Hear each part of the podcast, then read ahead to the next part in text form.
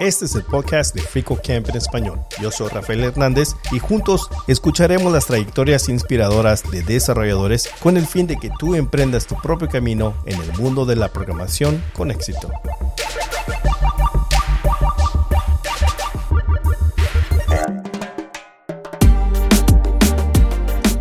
Pero el consejo que, que me dio alguien era deberías solicitar o enviar postulación tres meses antes de que te sentís listo. Y así conseguí esa pasantía. Ah, pero después de la pasantía, no conseguí trabajo full time, así que yo tenía que hacer otro paso como Digital Marketing Manager. Entonces, después de cinco meses, ¿no? Conseguí el trabajo full time como desarrollador. Así que esos son mis consejos.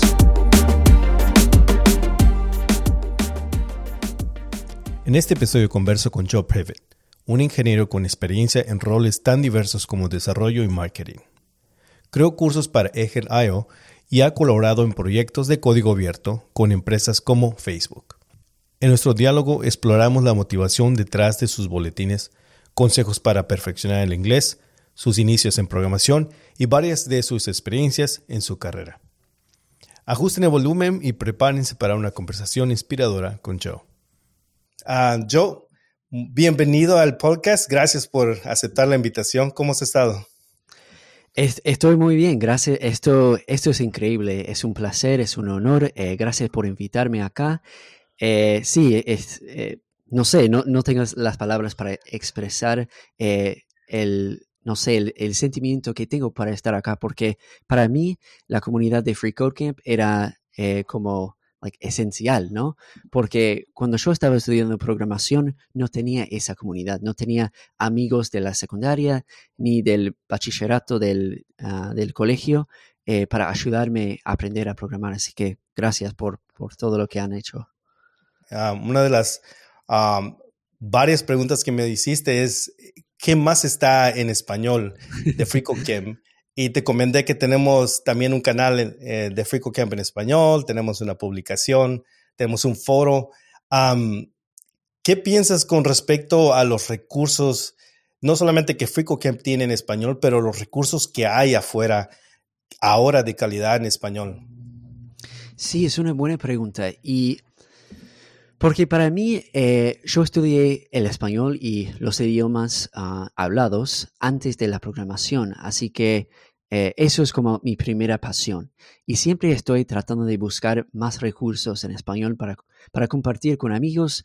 Eh, también para mí, porque yo puedo, es como uh, like a win-win, porque yo puedo leer o, o, ver algo en español sobre la programación y es como una manera de practicar el español y la programación a la vez. Así que eh, la primera recurso que tengo en mente es Escuela Frontend que creo que es muy nuevo, es como Egghead, pero en español. no sé si el Odin Project tiene traducción en español, pero eso es otro recurso y ahora Free Code Camp. Así que para mí, eh, mis sentimientos es que está, está creciendo esta, este tipo de recursos en, el Internet. Eh, uno sabe de que uno puede ver un, un, video, un curso en línea por de una hora, pero realmente esa hora para crear ese video tomó tal vez semanas, preparación. Entonces esa dedicación que se puede ver en un video es, es, muy bueno. Eh, creo que vamos por un buen camino. Sí, y, otro recurso, cuando estabas hablando, me di cuenta es Platzi, Platzi Academy. Ah, y otra cosita que, es, que, que, me llama la atención es que, no sé, antes, bueno, hace dos años, eh, hice una cosa que me, cambió, eh, no la programación, pero el estudio del, idioma de español. Y era crear una cuenta de Twitter solo en español. Así que yo estaba siguiendo a Gonzi, a Miguel, a todas las personas de Sudamérica, de España, eh, que están creciendo o creando contenido en español. Y es como, no sé, es una manera eh, Twitter y, tu círculo de Twitter se puede abrir eh, tus ojos a, ese mundo. Y cada día que estoy usando Twitter en esa cuenta en español, eh, me vienen otros recursos en español. Así que eso es otro tip o otra cosa que, me cambió la vida. Una de las cosas que has hecho y que mencionaste que tienes dos, cuentas de Twitter es unos boletines. Y, dos de las cosas que quisiéramos conversar en este episodio es esos boletines y también tu trayectoria o tus inicios en programación. Pero iniciemos con los boletines. Hay dos boletines. ¿Quieres más o menos elaborar ah, sobre estos boletines? Sí, sí, no, me encantaría. Eh, los dos boletines son, eh, bueno, parte de mis proyectos paralelos ahora. Y el primero, y, el primer boletín es sobre el español argentino, ¿no? Es, eh, se llama Speak Argentinian Spanish.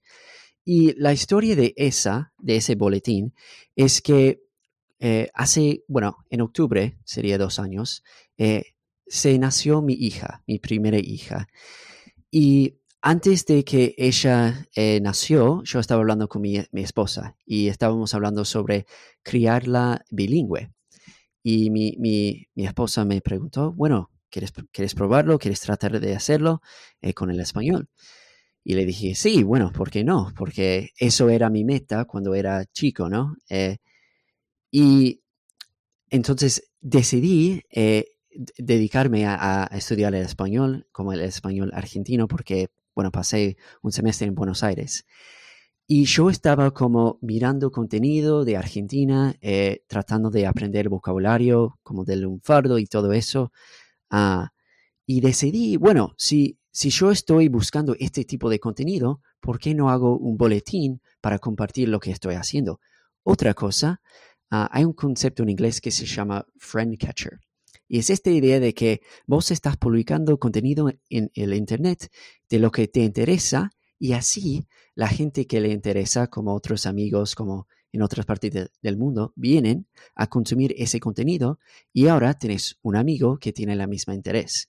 Así que eso fue la razón por, empezar eso.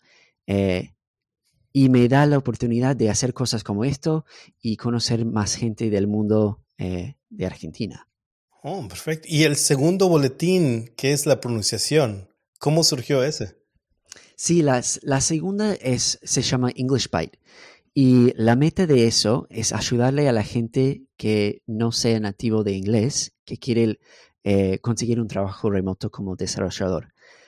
Eh, y eso, eh, bueno, yo estaba hablando con un amigo, estábamos hablando en una cafetería, tomando café, y él me, yo estaba hablando con él diciendo, ah, bueno, estoy haciendo estos cursos o estos proyectos paralelos, pero no están como, like, gaining traction. Eh, no sé cuáles otras cosas puedo hacer. Y él me, dijo, bueno, eh, tienes que buscar como tu niche of one. Y si tenemos como tres círculos, ¿no? De tres cosas que, eh, tus poderes, tus habilidades. Para mí tengo, sé cómo enseñar programación, sé cómo hablar español, eh, y la otra era quizás crear contenido, ¿no? Como, eso es mi niche of one. Oh, no, e, era, ah, yo era profesor de inglés antes de programador, así que era profesor de inglés, ah, puedo hablar español y puedo enseñar ah, programación. Entonces, con ese niche of one, yo estaba pensando cuál es como un proyecto paralelo que puedo conseguir. Y uno era ayudarles con el inglés. Así que por eso empecé el boletín. Interesante, Nisha One. Nisha One.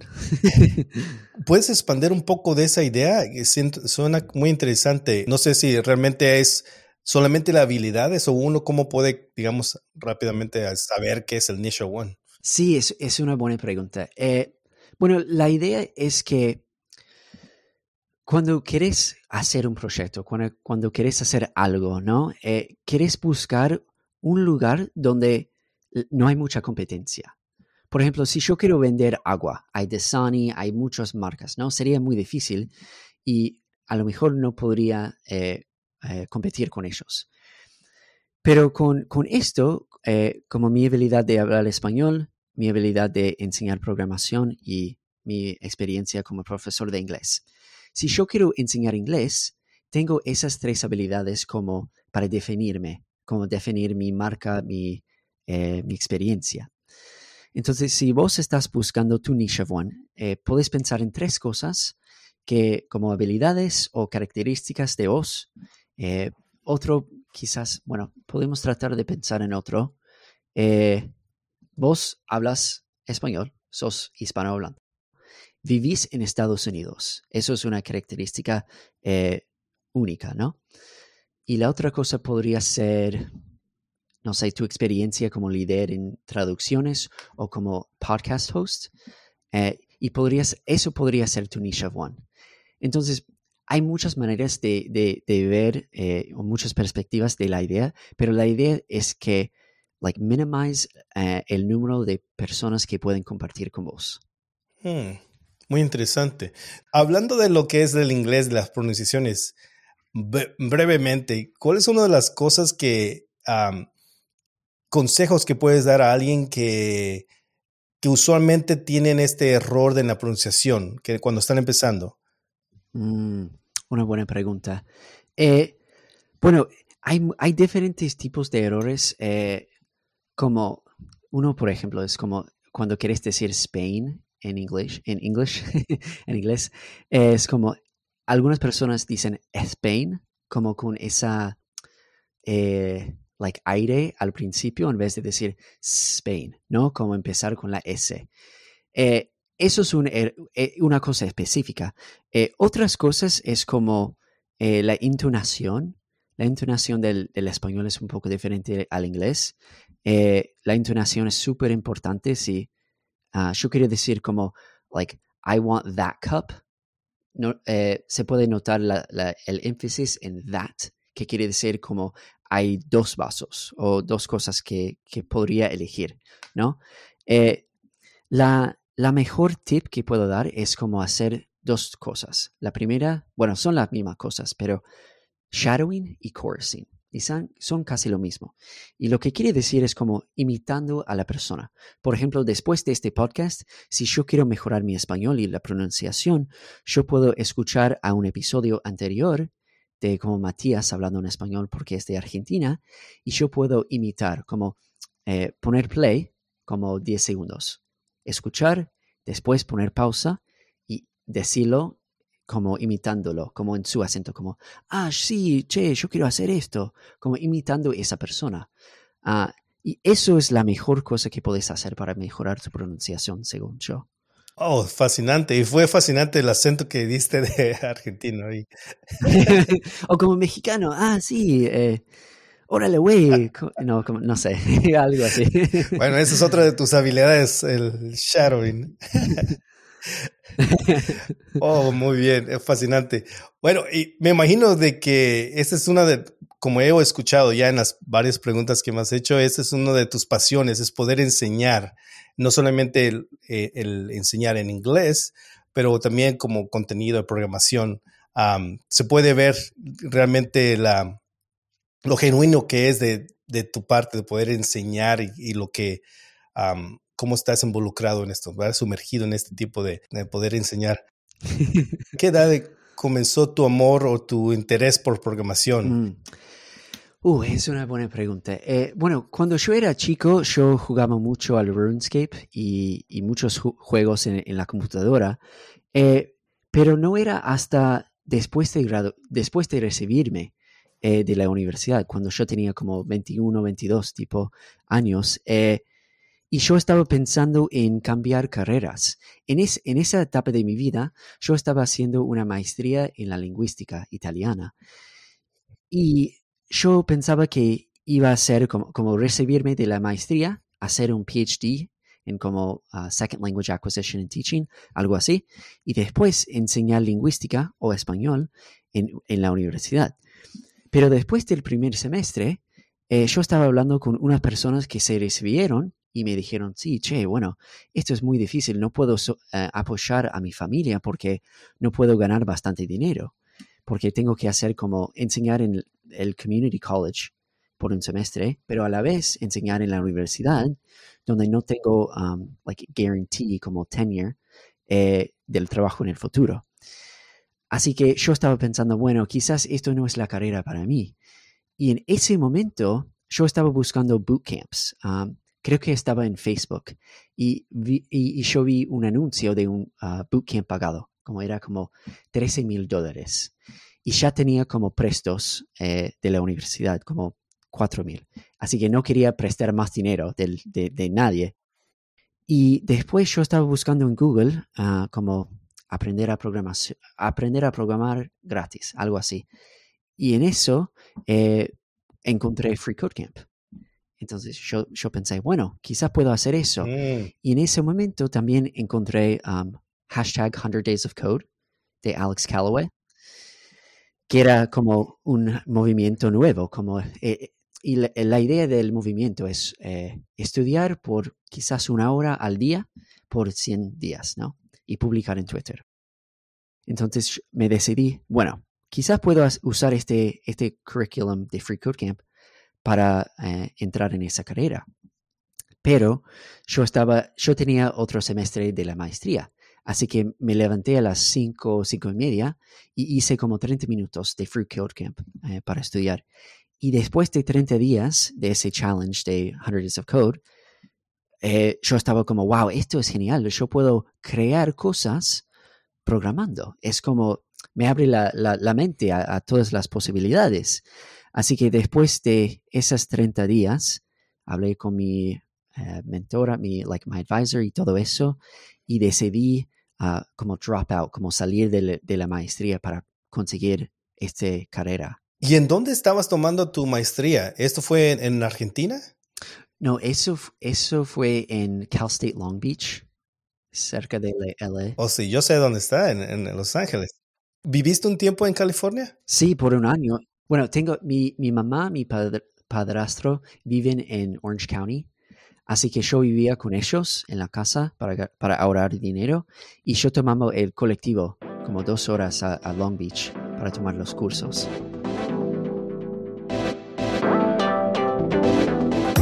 Feliz Mes Mundial de la Traducción. Este es el mes que celebramos y agradecemos a todos los colaboradores y colaboradoras que han contribuido a la traducción del plan de estudio y los recursos de FreeCodeCamp. Juntos hemos estado ayudando a muchos a aprender a programar en su propio idioma. Esperamos que cada año en el mes mundial de la traducción podamos seguir celebrando juntos la accesibilidad de la enseñanza de programación gratuita y en español. Todos son bienvenidos a unirse y contribuir al esfuerzo de la traducción de FreeCodeCamp. No hace falta ser traductor profesional ni dominar el inglés, tenemos las herramientas para que empieces hoy mismo. Únete al esfuerzo de traducción de FreeCodeCamp. Podrás encontrar el enlace al formulario en las notas de este episodio. Y en ese tiempo que estabas, eh, una vez que tomaste la decisión, esto es lo que voy a hacer, aprender programación, uh, ¿qué, más, ¿qué más hiciste? ¿Tomaste pasos, digamos, sabiendo que estabas en Los Ángeles, te pudiste involucrar a, digamos, un meetup o algo, conferencias así cerca, o todavía no tenías noción de, que existían en ese tiempo? Sí, eh, como el latter, como no sabía que existían, eh, porque en ese momento, cuando nosotros ya estábamos hablando sobre esto, pero cuando decidí estudiar programación en Free Code Camp, no tenía amigos que estaban estudiando programación, no, no conocía a un desarrollador. Pero una de las cosas que, hice fue mi universidad, la Universidad de Arizona, tenía como un alumni network y tenían una herramienta donde vos podías eh, contactar, conectarte con gente que estaba trabajando en el rubro.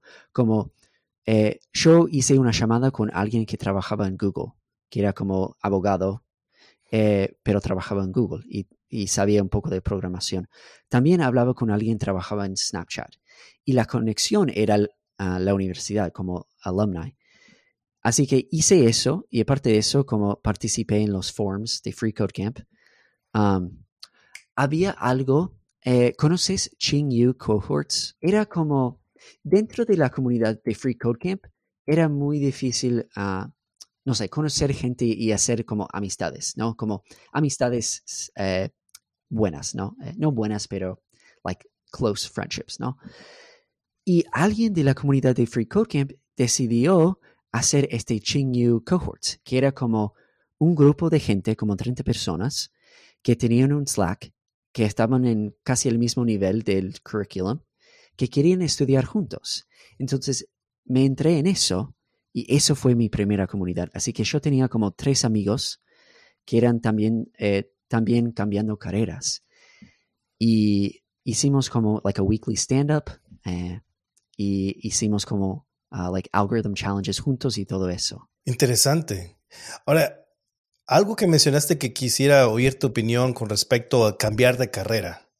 ¿Fue fácil para ti o digamos en un momento en, ese cambio uh, dudaste de tu decisión de dejar algo que ya estabas muy cerca de alcanzar que era y que, que puedo decir que era tu pasión lingüística? Sí, eh, sí, me recuerdo, me recuerdo la, no sé, los, los sentimientos que tenía en ese momento. Y era muy difícil porque tenía una novia, una, e, estaba en una relación seria. Mi novia eh, estaba todavía estudiando en Arizona. Y, e, y ella me, me, decía como, ah, yo quiero, yo quiero tener hijos, yo quiero tener una familia, yo quiero vivir en Arizona. Eh, no quiero vivir en como Kansas y si vos sos como profesor de lingüística allá, ¿no? Eh, y, y mi mamá, algo de, de, mi, de, mi, mamá que siempre me decía es como uh, cumplir tu comp compromiso, ¿no?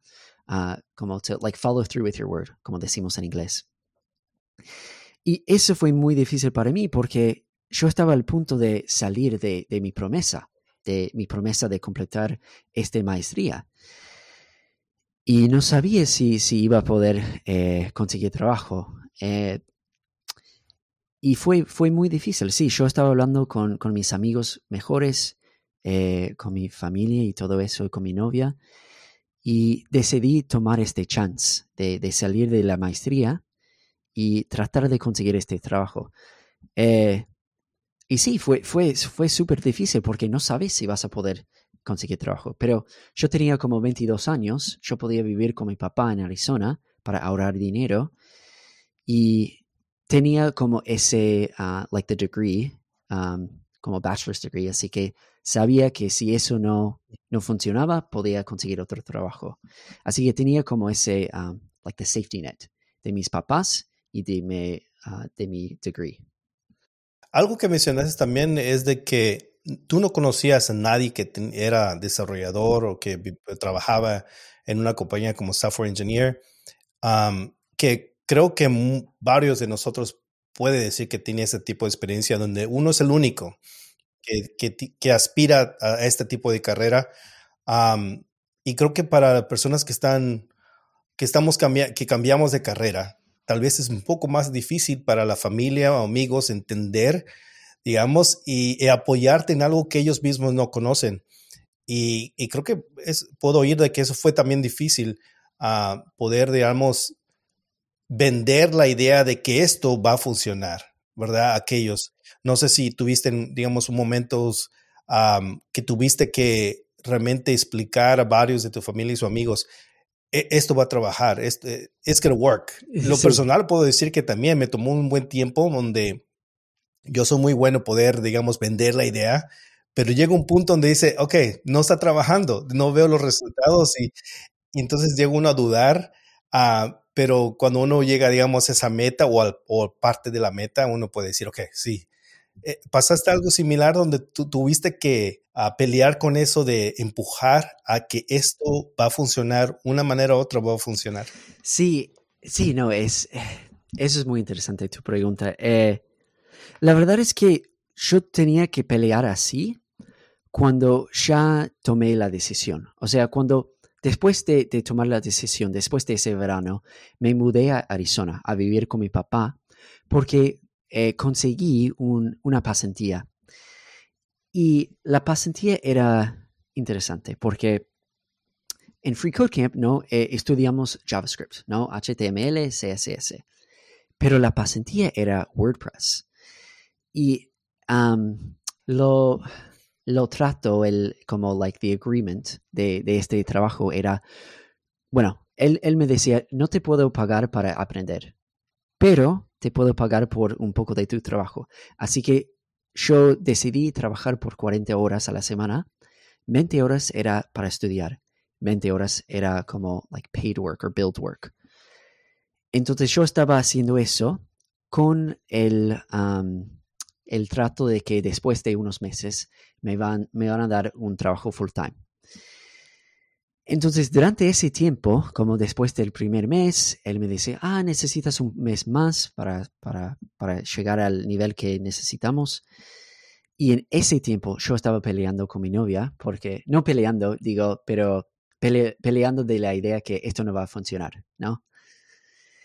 Y entonces, después de como tres meses de eso, de esa pelea con mi, con mi jefe, decimos, eh, tuve que conseguir otro trabajo. Entonces, en ese momento conseguí un trabajo de Digital Marketing Manager, que no era como web developer, bueno, un poco, pero eh, tenía que estudiar la programación en los fines de semana todavía para, y seguir eh, buscando un trabajo full time como desarrollador. 20 horas estudiando y 20 horas trabajando. Especialmente me imagino que tuviste que aprender PHP para poder trabajar. Y eso es muy diferente al JavaScript, así que era, yo estaba como, wow, ¿qué estoy haciendo? No sé cómo hacer esto. Ah, ¿Cuál fue tu experiencia con PHP? ¿Todavía estás, amas PHP? Sí, sí, es interesante porque ahora, no sé si ves en tu Twitter, pero a veces veo como gente que escribe PHP o que programa en PHP y, y, publican fotos de Lambos, Lamborghinis, ¿sí? ¿Conoces el, ese programa? sí. Eh, bueno, entonces a veces estoy como, bueno, si, si había eh, seguido con, con, el PHP, quizás tendría un Lamborghini, pero eso es otra historia. eso de, de poder mm, uno, digamos, ¿cómo se dice? El principio de un programador, especialmente aquí, eh, nosotros que cambiamos de, de, carrera, tal vez creo que el poder llegar a ese, ese punto donde uno dice, ya llegué, o realmente estoy trabajando como desarrollador. Eh, eh, ¿Cuándo fue ese tiempo donde tú pudiste reflexionar y decir, ya estoy trabajando como desarrollador y no tengo que, digamos, esforzarme por probar que lo puedo hacer? Mm. Sí, sí, sí, no, te, entiendo. Es una buena pregunta. Eh, bueno, si seguimos con esa historia, yo estaba trabajando como Digital Marketing Manager por como cinco meses. Y durante los fines yo estaba estudiando en Free Code Camp y haciendo proyectos, ¿no? Como creando el portfolio. Eh, pero todavía estaba como eh, o enviando postulación a los trabajos ingeniero. Y en como febrero de 2018 era, eh, yo tenía una entrevista en persona para trabajar en persona en una oficina en una ciudad cerca yo vivía en Phoenix, Arizona, eh, y el trabajo era en Scottsdale, que es una ciudad muy cerca. Y hice la entrevista y me recuerdo que yo estaba trabajando, ah, algo que hicimos en esa ah, compañía de Digital Marketing Manager es trabajar en diferentes lugares, porque, eh, por ejemplo, yo, estaba trabajando en una ah, cervecería porque hicimos el marketing para la marca, ¿no? Y era un viernes y recibí una llamada donde estaban ofreciéndome esa, ese puesto, ¿no? De ingeniero full time. Entonces, después de aceptar eso y de trabajar por dos semanas, es cuando tenía ese sentimiento que, wow, esto de Free Code Camp, de salir de la maestría, funcionó. Y acá estoy. Entonces fue increíble. Es, eh, uno, creo que una de las cosas que uno tal vez solamente experimentando esto uno puede decir es de que ah, aunque siempre uno tiene que aprender algo nuevo y, ¿verdad? Varios han conversado con respecto al imposter syndrome, donde uno, digamos, no sabe todo. En programación se da mucho eso porque siempre uno tiende a tocar programa o código, algo que es nuevo y tiene que ver una nueva, una nueva manera de resolver un problema. No todo el tiempo, pero en ocasiones. Eh, pero ese sentimiento que se puede dar en un, en un small window, en, unas, en un marco chico, como lo mencionaste, creo que llena mucho, porque es uno de los, creo que uno de los, uno de las muchas carreras donde uno se puede esforzar bastante y al llegar a esa meta, uno puede decir, ok, eh, ya soy desarrollador, No sé si en ese momento tú dijiste, ahora, ¿ahora qué? ¿Ahora qué más tengo que hacer? Sí, no, conozco ese sentimiento porque estás como, porque la mayoría, me imagino que la mayoría de la gente que está estudiando programación está haciéndolo como proyecto paralelo, ¿no? Como ya están trabajando en otra carrera, quieren cambiar o, tienen familias o algo así, ¿no? Y estás como um, used to, ¿cómo se? Bueno, bueno, eh, acostumbrado. Acostumbrado a estudiar como durante las noches, durante los fines, como pasar todo tu tiempo libre estudiando programación. Y después de llegar y, tener ese puesto, es como, bueno, ¿qué hago durante la noche? ¿Qué hago durante los fines, no? Eh, porque ya estás como, es, eso era parte de tu rutina y ahora estás como, bueno, necesito un hobby. Y, a veces suele ser que tu hobby es hacer más código. Entonces estás haciéndolo todo el tiempo, aparte de dormir y comer. una de las cosas que en tu trayectoria que, ah, que puedo ver es de que participaste con Airhead creando cursos. cuéntame cómo surgió esa idea o cómo, cómo fue de que llegaste a crear esos cursos y, y cuál fue tu experiencia creando cursos de, programación. Sí, eh, bueno, ¿conoces el concepto eh, like manifestation, manifestación? Como la idea, ¿sí? Mm. bueno, para... Sí, la, idea de que haces lo que tú crees que tienes. Algo, sí, algo, así, como, como, por ejemplo, eh, si, yo, si, yo, si yo quería ser parte del podcast de Free Camp en español, sería como decirlo en mi mente antes de hacerlo o como tuitearlo, como, como eh, es como decir la cosa antes de que sea real, ¿no?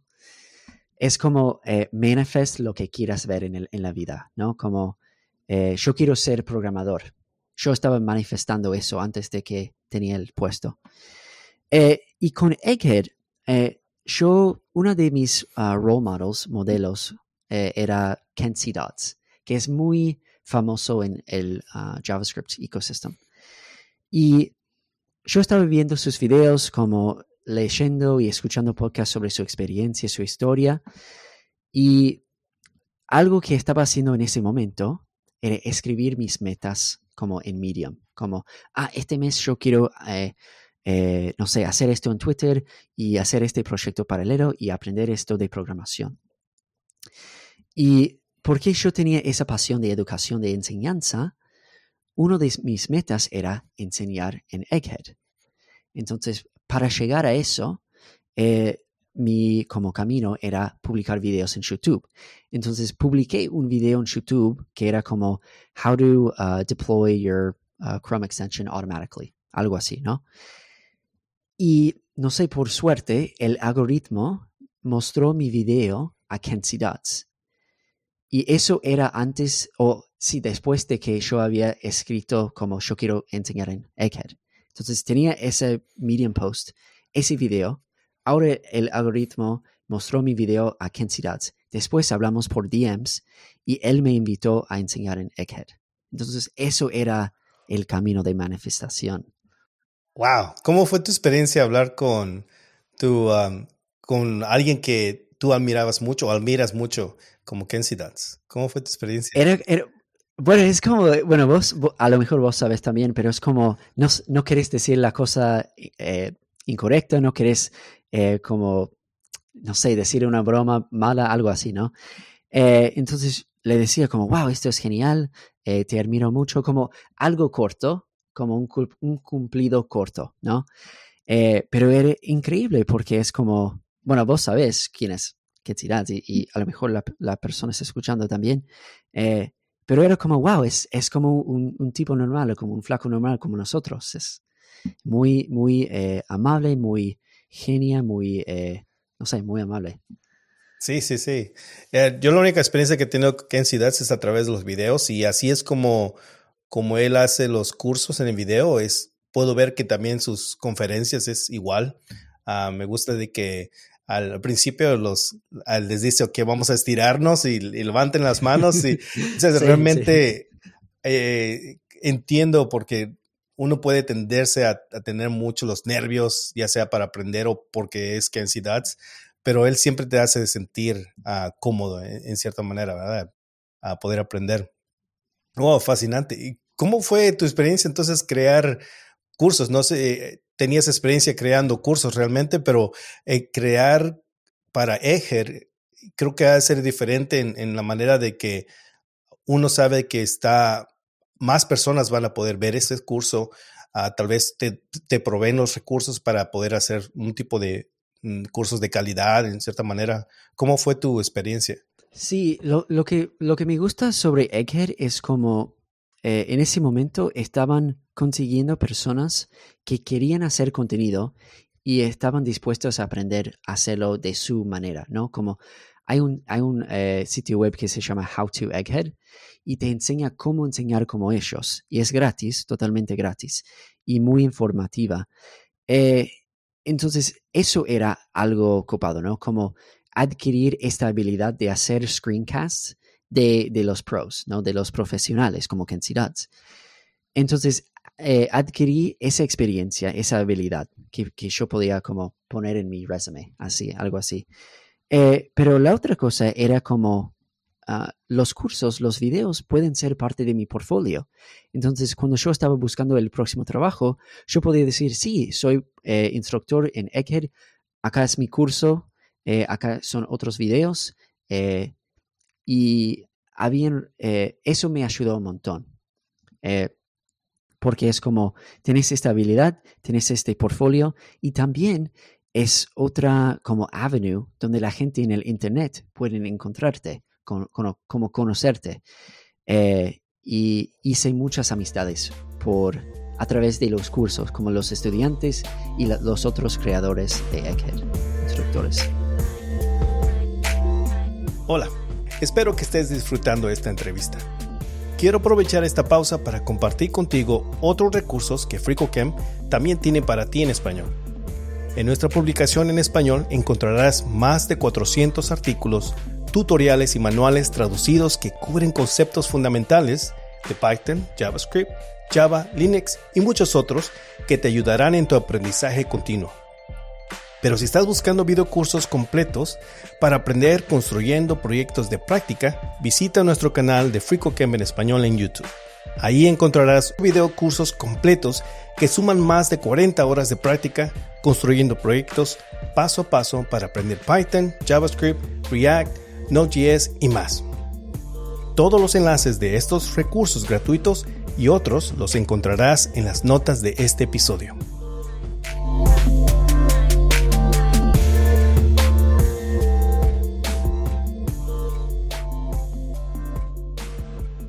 Algo que mencionaste también en el principio, que tuviste oportunidad de tener conexiones en, la Universidad de Arizona o en, Alumni, que pudiste tener conversaciones con personas que trabajaban en TikTok, en, Facebook o Google, creo que me mencionaste. Ah, y ahorita mencionaste con respecto a, la oportunidad de poder crear cursos en Airhead, te dio oportunidad de tener esa, esa amistad con otros profesores, otras personas. ¿Qué más tú, digamos, se ve que, que, tú tienes ese concepto de poder eh, tener esa comunidad, ese círculo, que tal vez no tenías, ¿verdad? Como amigos eh, cerca tuyos, pero ¿cómo es de, cómo ha sido tu experiencia poder, digamos, ir a Twitter, que, tuviste otra, otra cuenta, y tener esa amistad, digamos, con otro tipo de comunidad que habla español, que habla inglés, ¿Cómo ha sido esa, esa experiencia para mm. ti? Uh, eso, eso es muy difícil de explicar en palabras porque, bueno, vos entendés y a lo mejor las personas escuchando, si están en Twitter, entienden el, como la magia de Twitter. Porque eh, es, es como todas las personas que están en Twitter, tenés acceso. Como por ejemplo, si yo estoy escuchando a, a un podcast y eh, el host está en Twitter, está activo, yo puedo tuitearlo como at uh, the same par o alguien así y yo puedo interactuar con esas personas. Y eh, no sé, es como la, la, mayoría de mis amigos ahora, eh, aparte de como de la secundaria y todo eso, son de Twitter o, o vienen de Twitter. Eh, y muchos trabajos, muchos trabajos vienen de Twitter. El trabajo que tenía, que tenía este año en Bankless era de Twitter. era de una conversación de Twitter. Después de mi, primer trabajo ah, en persona como desarrollador, era en EchoBind, una agencia, y lo, lo encontré en Twitter. Eh, es increíble, es como para conseguir trabajo, para conseguir amistades, eh, para ah, conocer la comunidad indie hacker, para practicar tu español, para practicar tu inglés. Eh, no sé, no hay otra, no hay otra ah, social network donde puedes tener esa experiencia ah, de conectar con la gente. Y también otra cosita es que la, la, semana pasada yo estaba en un eh, haciendo como coworking en un coffee shop con dos personas de Twitter que no habían conocido antes, que viven en, la misma ciudad. Es como, ¿cuál, si yo quiero conocer otros programadores que viven acá, ¿cómo lo puedo hacer? Como hay Meetup, pero después de cover están como un poco muertos, al menos acá en Phoenix. Eh, entonces no hay otra manera aparte de como, no sé, estar en Twitter. No sé si vos tenés otra opinión, pero para mí es Twitter es la mejor manera de conocer comunidad de programación ahora. Aparte de sus cosas malas que puede tener Twitter, yo creo que el saber cómo desenvolverse, el saber cómo conversar en, Twitter eh, puede dar muchos beneficios. Que, por cierto, ¿qué consejos darías a alguien que puede decir, no, en donde yo estoy no hay una conferencia, no hay grupos de este, donde pueda yo conocer otros desarrolladores, pero creo que en tu parte era, esto era muy natural para ti. Pero alguien que no sea muy natural poder tener una conversación o buscar ese tipo de, ¿qué consejos darías? Sí, no, es una buena pregunta. Y yo estaba hablando con un amigo sobre esto porque para mí sí, eh, eh, me suena muy natural porque es como, ah, si yo quiero hablar con Rafael, le voy a mandar un, DM, un mensaje directo. Eh, hay, hay, algunas cosas, algunos tips, yo diría dos que, que, tengo en la mente ahora. La primera es interactuar con la gente que, con quien quieres tener amistades. Por ejemplo, si quieres ser amigo de Gonzi, y Gonzi tuiteó algo como, ah, estoy comiendo una media luna o voy a hacer este live stream, eh, deberías responderle, porque mucha gente, muchos de tus eh, role models, de los creadores, hablan en Twitter porque, bueno, quizás eh, se sienten solos, ¿no? Y quieren tener esa conversación con alguien que le interesa. Así que puedes responder a esos tweets. Eso es el primer tip. El segundo tip, es eh, mandar DMs o mandar mensajes directos. Eh, un ejemplo, bueno, un ejemplo del, mes pasado o de algunos meses eh, pasados. Yo estaba viendo un video en YouTube sobre Astro um, y usar Astro para crear un sitio web. Entonces, después de ver el video, yo estaba como, wow, esta persona pasó como muchas horas creando este video, yo voy a dejar un comentario. Después yo pensaba, ah, quizás esta persona está en Twitter. Y sí, estaba. Entonces, después de eso, le mandé un mensaje, che, gracias por este, hacer este video, me ayudó a crear mi portfolio eh, y no sé, te, te, admiro, gracias por hacer este video. Algo corto. Y después de, ese, de hacer eso, eh, se creció una amistad con esa persona. Así que eso es otra tip que puedes hacer para como catch friends. Es como, hay una, hay una frase en inglés que, que, es como pick up what they put down, como pick up what they put down. Es como muchas personas en, en nuestro rubro de programación están like putting down muchas cosas, como tweets, videos, blog posts, podcasts. Entonces vos podés como pick it up, como escuchar, consumirlo y después responder. Y así empieza tu network, como tu, tus amistades. Ah, muy bueno, muy bueno. Y, lo que mencionaste también es de que varios de tus trabajos los conseguiste a través de Twitter. yo creo que esa es una de las ventajas, aquellos que puedan tener una, una amistad o un network genuino donde las personas realmente se van a, van a pensar en ti y a decir, ok, hay, hay una posición abierta, vamos a, a ofrecérsela a Joe. Que por cierto, en estos momentos eh, estás tú buscando un, trabajo que pude ver en Twitter también que mencionaste que estás abierto qué consejos, digamos, darías o qué ventaja, hablemos mejor de la ventaja que alguien puede tener como tú, digamos, que tienes un network a una persona que está buscando trabajo y que no ha podido conectarse con nadie o, sin, una conexión significativa en Twitter? Sí, es, eh, bueno, eso es una buena pregunta. Eh, yo estaba leyendo un artículo en LinkedIn sobre esto y hay un concepto, eh, ¿conoces el concepto de weak ties? Bueno, bueno, lo explico para, la, audiencia. weak, en, en, inglés tenemos esta expresión que es como weak ties, como hay strong ties y weak ties. Strong ties sería vos y Quincy, ¿no? Trabajan juntos, son teammates, ¿no? Es muy strong. Weak ties sería nosotros, porque nosotros eh, hablamos algunas veces en Twitter, ahora estamos haciendo este podcast, después de eso, eh, no sé, tenemos esa experiencia, esa conversación, es como, ah, sí, conozco yo, conozco Rafael, ah, pero no es como, no es como eh, cené en tu casa con tu familia, algo así, ¿no? Entonces, estos weak ties, eso es, esa, eso es la ventaja que vas a tener cuando estás buscando trabajo. Porque, por ejemplo, eh, yo, yo, publiqué en Twitter, ah, estoy buscando trabajo. Alguien que me sigue eh, y tuvimos una conversación algunas veces, eh, me dijo, ah, yo trabajo en HubSpot. HubSpot tiene puestos de lo que estás buscando. Si quieres, te puedo hacer una referencia. Entonces, los weak ties es tenés mejor chance consiguiendo trabajo con esos weak ties que tus strong ties. porque, por ejemplo, mi, uh, mi, mi suegro, like my father-in-law, él, no trabaja en tecnología, pero tenemos un strong tie. Pero a lo mejor no voy a conseguir trabajo eh, en su empresa porque no es una empresa de tecnología. Eh, en comparación con, um, no sé, Sarah, que tuvimos una conversación en Twitter sobre JavaScript o TypeScript, ella me va a decir, ah, ¿estás buscando trabajo? Tenemos un puesto abierto, te puedo hacer una referencia. No sé si me explico bien. Sí, sí, sí. No, sí, y realmente la manera que uno puede tener esos weak tights es a través de poder, primero es, es ponerte en Twitter, ¿verdad? Compartir tu trayectoria, ya sea lo que estaba uno aprendiendo, como mencionaste, 100 Days of Code, Ah, o puede ser también a través de conversaciones respondiendo a, tweets que pueden hacer alguien que tú admiras o que puedes quieres tener una conversación con ellos.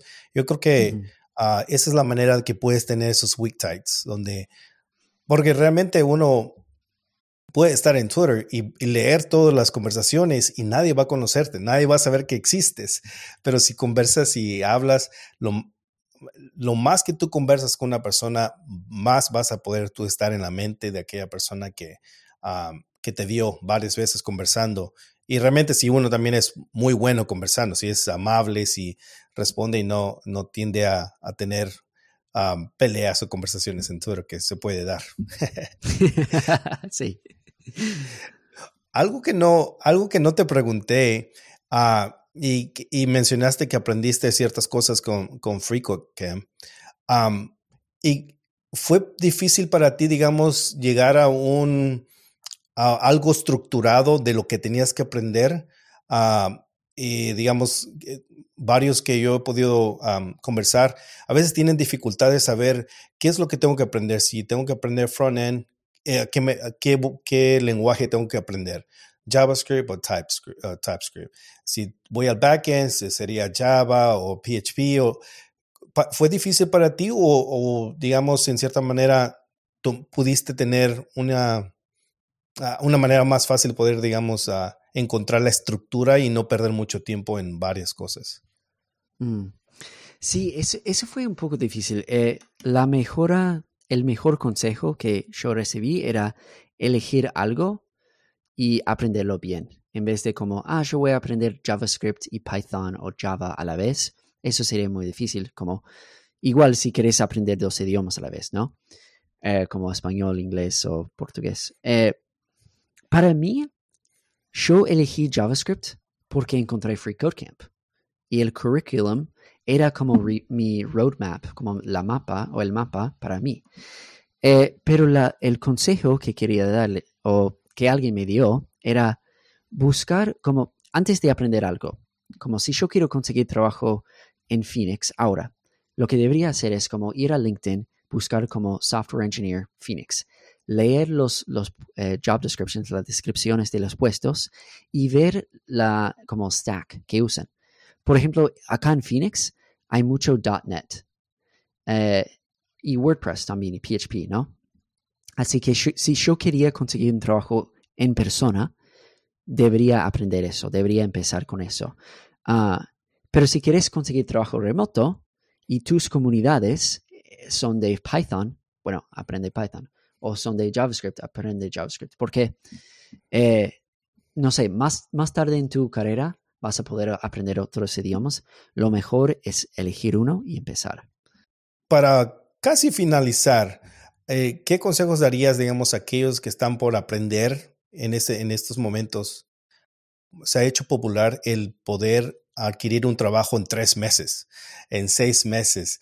Entonces, hay como que ha influido a ciertas personas a querer tener ese trabajo en ese cierto tiempo y cuando no pueden llegar a esa meta, digamos, tan rápido o entender a los conceptos de programación tan rápido, se frustran. Entonces, no sé si, ah, si has visto este, esto popular que se ha dado mucho, donde ¿Y qué consejos daría, digamos, a, una persona que quiere aprender ahorita? Sí, es una buena pregunta. Eh, bueno, algo que, bueno, cuando yo estaba haciendo, cuando yo estaba eh, en esa parte de la etapa, ¿no? De como, ah, empecé a estudiar programación en Free Code Camp, eh, después de tres meses tengo dos proyectos en mi portfolio, quiero conseguir trabajo ahora, ¿no? Lo que, lo que podés hacer es como uh, receive like real-time feedback. Y lo, lo podés hacer a través de enviando postulación. Si vos te, si, si, después de tres meses te sentís, bueno, yo podría hacer este trabajo de JavaScript o de front-end, bueno, envía postulación y a ver qué pasa. Si, si no estás consiguiendo entrevistas, bueno, quizás no tenés tanta experiencia eh, y podés hacer una vez más, como, es como like a loop, ¿no? A feedback loop. Eso es una cosa que, les diría. La otra cosa es como la manifestación, como algo que yo, yo ah, hacía era como cuando estaba como eh, cuando estaba en el auto solo, estaba escuchando a podcasts como Code Newbie, Free Code Camp, todo eso, ¿no? Para, para como, like, es como, e, es como cuando estás estudiando español o inglés, como la inmersión, ¿no? yo quiero eh, como surgirme en, en, el idioma completamente, ¿no? Eh, entonces deberías escuchar, pasar, hablar con gente en Twitter, como hacer todo sobre la programación. pero el consejo que, que, me dio alguien, un role model, era, y voy a tratar de decirle en inglés porque quizás sería más fácil. Uh, it was it was basically like um, by the time you feel ready to apply for a job, you were ready three months ago. Entonces la idea es como deberías solicitar o enviar postulación tres meses antes de que te sentís listo. Eh, y yo hice eso y así conseguí esa pasantía. Ah, pero después de la pasantía no conseguí trabajo full time, así que yo tenía que hacer otro paso como Digital Marketing Manager. Entonces después de cinco meses ¿no? Conseguir el trabajo full time como desarrollador. Así que esos son mis consejos. Ah, interesante. De lo que a veces uno tiende a tener, a dudar de uno mismo y eso puede darse donde uno está aprendiendo y no se siente mucho, no se siente listo. Y entonces llega esa trampa donde sigue preparándose, preparándose y sigue viendo otros videos y videos y videos y no llega realmente a, y puede ser un engaño de sentirse listo, ¿verdad? Ah, otro de los consejos que he oído bastante es también no depender mucho de los, de los cursos, sino que empezar a crear contenido, digamos, a crear proyectos, ¿verdad? Poder eh, realmente practicar lo que uno está haciendo. Gonzi ah, creo que tiene esta filosofía de crear producto, siempre crear proyectos, otro proyecto y, siempre estar creándolo. ¿Ibas a decir algo?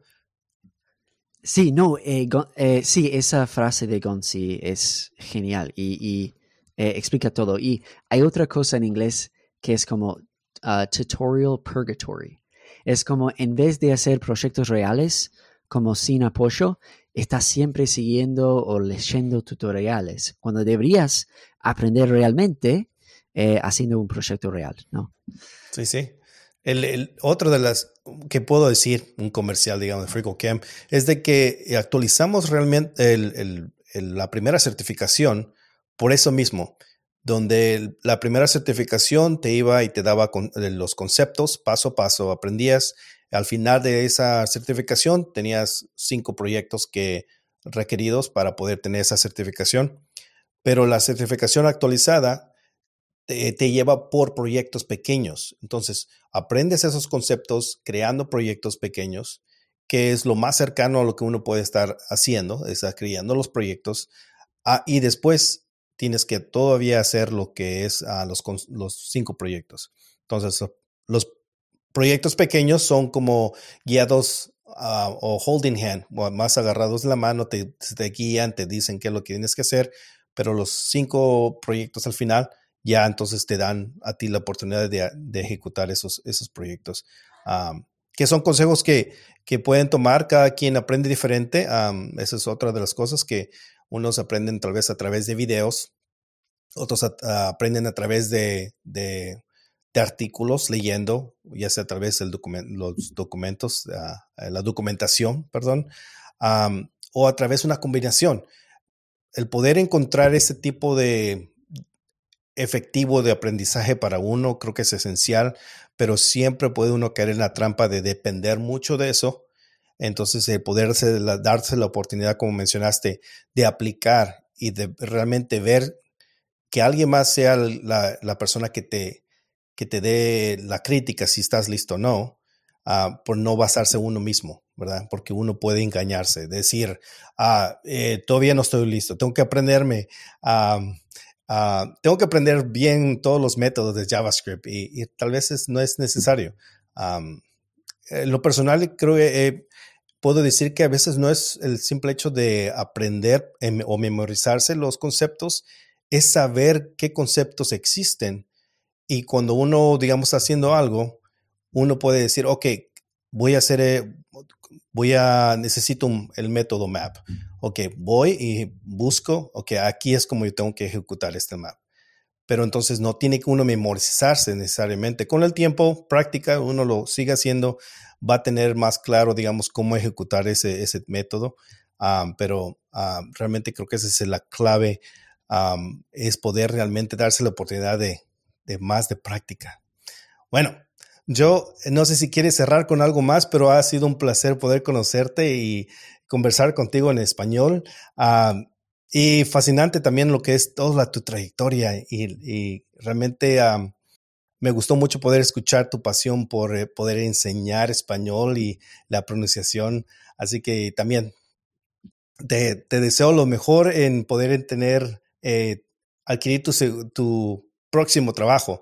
Así que Ah, yo sé que lo vas a encontrar con la manera que tú eres como persona, como también el network que tienes. Yo creo que vas a, muy pronto vas a tener ese trabajo que, que realmente uh, te, te llene, ¿verdad? Porque siento que eres muy una persona de que buscas realmente ese trabajo que te llene y que, que con, ¿cómo se dice? Se conecte a lo que tú realmente eres, digamos, la, la pasión por enseñar, ya sea en inglés o programación. Así que, ¿algo más que quieres cerrar? No, no, esto fue genial. Muchas gracias a vos por invitarme acá, por tener esta conversación. Eh, yo estaba hablando sobre, o durante la entrevista o el, episodio, hice muchas expresiones como weak ties, uh, niche of one. Eh, te voy a mandar unos enlaces para poner en la descripción. Eh, y sí, aparte de eso, si alguien quiere hablar sobre algo más de, lo que hablamos hoy, yo estoy dispuesto a hablar en Twitter. soy a JSJoe.io. Pongo el link. Eh, pero no, gracias, esto fue genial.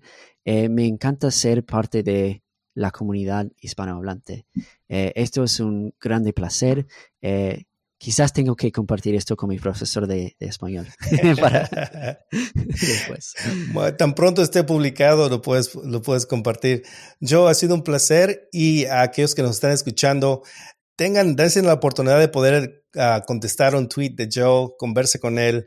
Ah, como pueden oírlos, es una persona muy amable, eh, alguien que puede uno conversar con él y quieren practicar su inglés, su pronunciación, ya saben que tienen boletines ahí, pueden, eh, ah, vamos a proveer esos enlaces también en las notas para que ustedes puedan practicar. Así que mucho, muchas gracias a todos que nos están escuchando y hasta la próxima.